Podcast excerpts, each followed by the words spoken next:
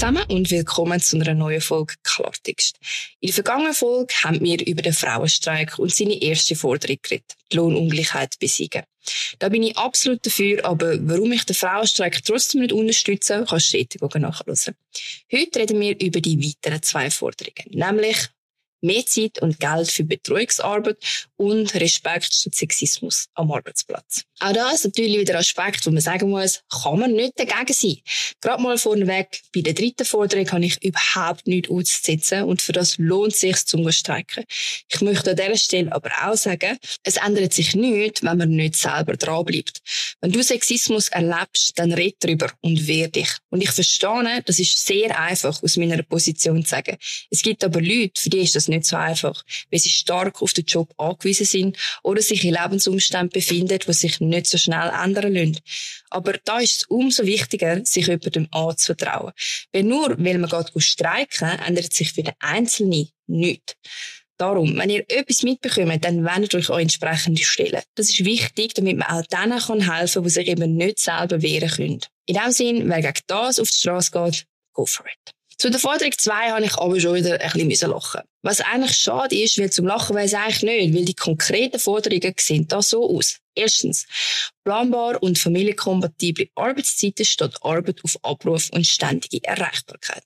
Ja, Schön, wenn man das als Bürojob fordern kann. Aber Familienplanung ist nicht Aufgabe vom Staat. Das muss man einfach einmal wieder sagen. Nicht jeder hat und nicht jeder will Kind. Und wer Kind hat und will, der muss sich bis zu einem gewissen Grad auch vor dem Kind überlegen, was für einen Arbeitgeber das er hat. Wenn man einen unverständnisvollen Chef ohne Empathie hat, dann weiß man das auch schon vorher. Und auch da gilt, man muss sich wehren und seine Planung auch vorher machen. Nicht erst dann, wenn man schon im Scheiß steckt. Dieser Forderung kann ich aber auch etwas abgewinnen. Auf die andere Seite eben. Kind haben ist ein persönlicher Entscheid. Dass das mit mehr Stress einhergeht, das muss einem einfach klar sein. Zweitens, kürzere Arbeitszeit. Vollzeit von 30 bis maximal 35 Stunden pro Woche statt Teilzeitfallen und Unterbeschäftigung. Ja, Willkommen in Frankreich. Wer nur 30 Stunden arbeiten will, kann das heute machen, nennt sich Teilzeit. Wer Teilzeit schafft, verdient weniger. Ist es gute Recht, mehr Freizeit zu haben. Es gibt aber auch ganz viele Leute, die arbeiten gern und haben kein Kind und wollen eben mehr Geld dann könnt ihr auch mehr arbeiten. Eigentlich ist es recht simpel. Und es gibt keine Teilzeitfälle. Es gibt einfach eine ziemliche Bildungslücke, was es bedeutet, wenn man Teilzeit schafft. Zum Beispiel für die AHV. Das ist aber nicht das Problem von unserem System, das ist das Problem von fehlender Bildung wo von unserem Bildungssystem kommt. Ich finde es wahnsinnig, wie man sich über etwas aufregen kann, wo man einfach weiß, man bringt das den Leuten nicht bei.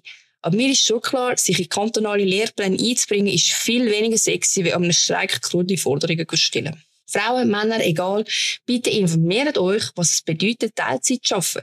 So einfach ist es. Es heisst nämlich nicht einfach mehr Freizeit und ein bisschen weniger Lohn. In der Schweiz sind wir in der ziemlich privilegierten Lage, dass sehr, sehr viele Leute Teilzeit arbeiten und trotzdem noch genug zum Leben haben. Das ist okay.